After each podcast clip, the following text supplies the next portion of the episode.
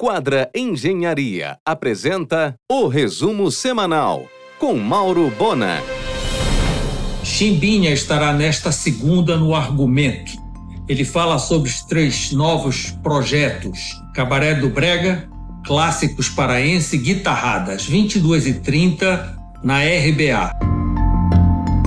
Cresce por todo o Pará, com 150 unidades espalhadas pelo estado. O projeto muda uma antiga visão de que esse tipo de serviço à população era exclusividade dos municípios. Nelson Chaves, batalhador da causa, festeja esse novo foco implantado por Eldo, dando melhores oportunidades a 30 mil crianças e suas mães, trabalhadoras e humildes. Mais um recorde de arrecadação tributária no Pará em abril foi de 1,8 bilhão, um crescimento real de 22%. O rebanho bovino do Pará chegou a 23 milhões de cabeças. É o terceiro do país. Só perde para o Mato Grosso com 32,7 e Goiás com 26,6. Porém, o Pará tem o maior índice de crescimento, de 6,3%. Em um oferecimento de quadra Engenharia, Mauro Bona informa. Elder e FAEPA estão trazendo para o Pará, importada da Nova Zelândia, uma máquina para produzir nitrogênio que vai revolucionar o processo de inseminação artificial na região norte. Só existem cinco máquinas dessas no Brasil será instalada na sede da Embrapa Amazônia Oriental. A fotógrafa paraense Valda Marques está expondo seu trabalho em Miami. São vários profissionais do Brasil e o tema é floresta.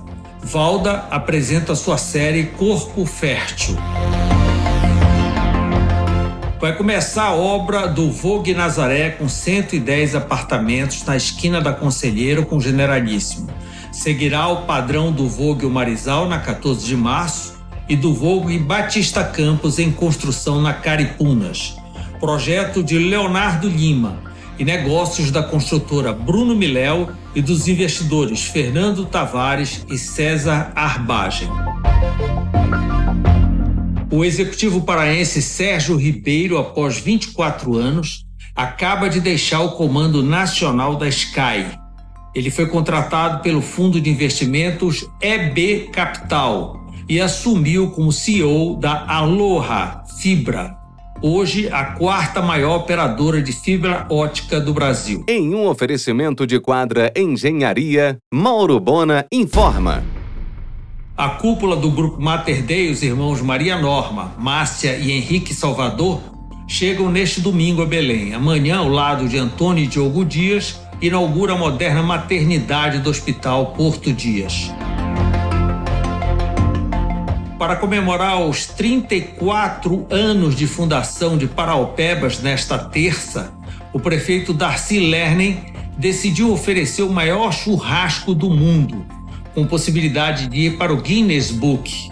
Serão 20 toneladas de carne, 200 assadores e 500 garçons no Parque de Exposições para um público estimado de 60 mil pessoas. Surgirá um sofisticado restaurante mediterrâneo na Quintino, onde funcionou o Aviu, em projeto de Perla e Júnior. A chefe Nathalie Furtado vai para uma imersão no Le Condor Bleu agora no dia 17, retorna no dia 6 de agosto com tudo pronto. Lula já virá a Belém no final do mês, devidamente casado com Janja. A cerimônia ocorrerá no próximo dia 18 em São Paulo. Será o terceiro casamento do ex-presidente, empatando com Bolsonaro.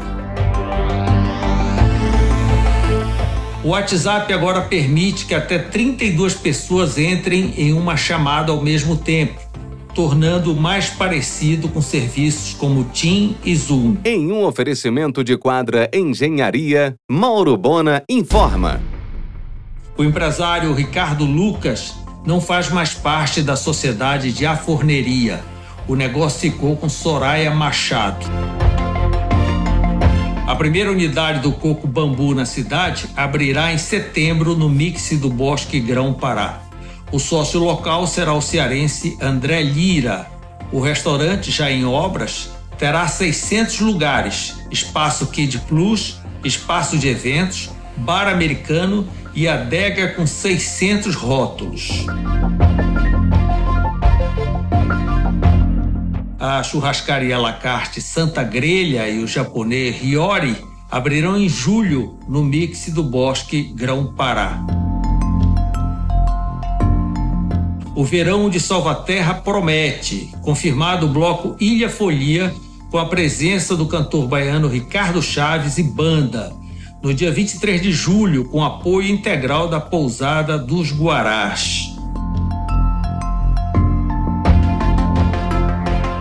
Será nesta sexta a promoção Burgues e Brejas, na Assembleia Paraense, a partir das 18 horas, ao som dos DJs Fernando Azevedo e Renato Rosas haverá neste mesmo dia a abertura oficial do tradicional campeonato de futebol do clube. Você ouviu o resumo semanal com Mauro Bona. Siga o Twitter, arroba Mauro Bona.